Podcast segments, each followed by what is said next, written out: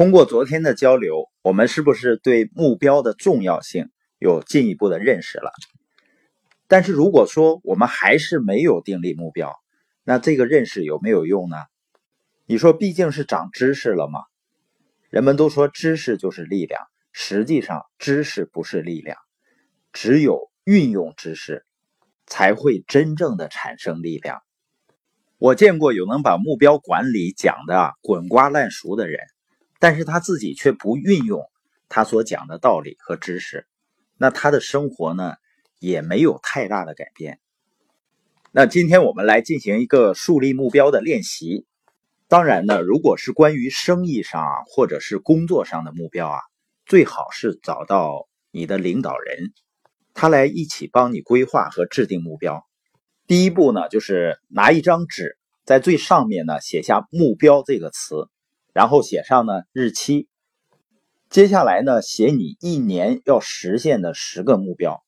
这里面呢，有可能有你三个月之内要实现的，或者半年或者一年之内要实现的目标。那写目标的时候呢，要个人化和确定性。什么意思呢？就是每个目标都以我开头，接下来呢是一个动词，这样呢就能把你的潜意识发动起来。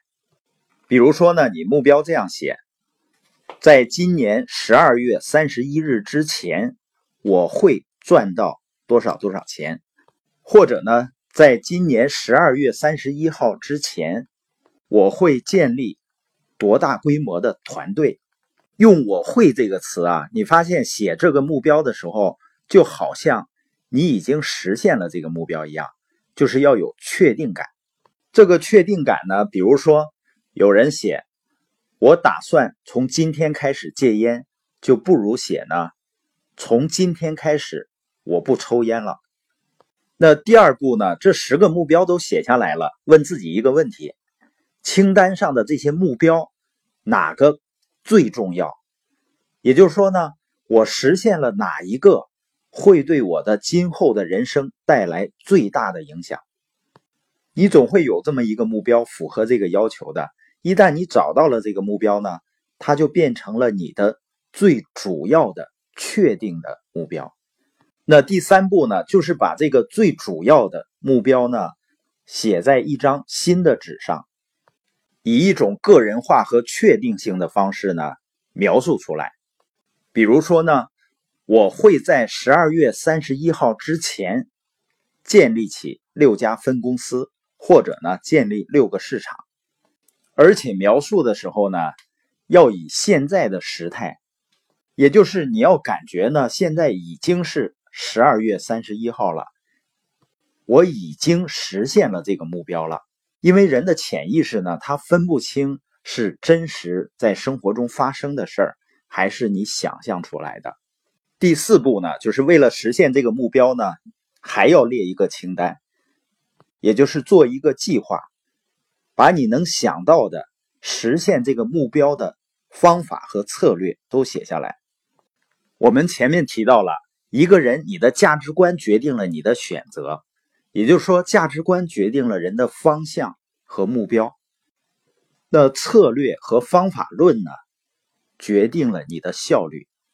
第五步呢，就是把你达成目标需要做的事情列成清单，从第一步到最后一步。第六步呢，就是立刻采取行动去做达成目标需要做的事儿。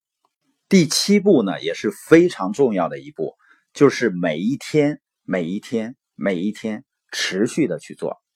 因为当人们持续的去做一件事情，去刻意练习的时候啊，它最终会形成复合效应。每一天的很细微的进步，最终呢会演变成巨大的增长。但有的人说啊，我坚持好像很难啊。也有的听友问。说您的录播呢，会不会有一天停下来啊？他觉得这个事儿呢，好像不好坚持。实际上呢，如果你能赋予你做的事情重大的意义，你就无需坚持了，因为你根本就停不下来。那这是我们关于树立目标的练习。我知道很多朋友啊，他对于目标已经没有信心了。为什么呢？他说我总定目标，但是呢，总是实现不了。那达成目标最重要的是什么呢？就是你要时刻想着目标。所以呢，有些培训啊，让人们把目标写出来，然后挂的可哪儿都是。因为一个人，你越多的考虑你的目标，你实现目标的灵感或者你的专注就会越多。而且呢，以目标为导向的思考呢，就会激发你的潜意识。一个人呢，把越多的精力用来思考、计划和行动去达成目标，那肯定离目标就会越来越近。那我们今天播音的重点呢，就是从今天开始要做一个目标导向的人。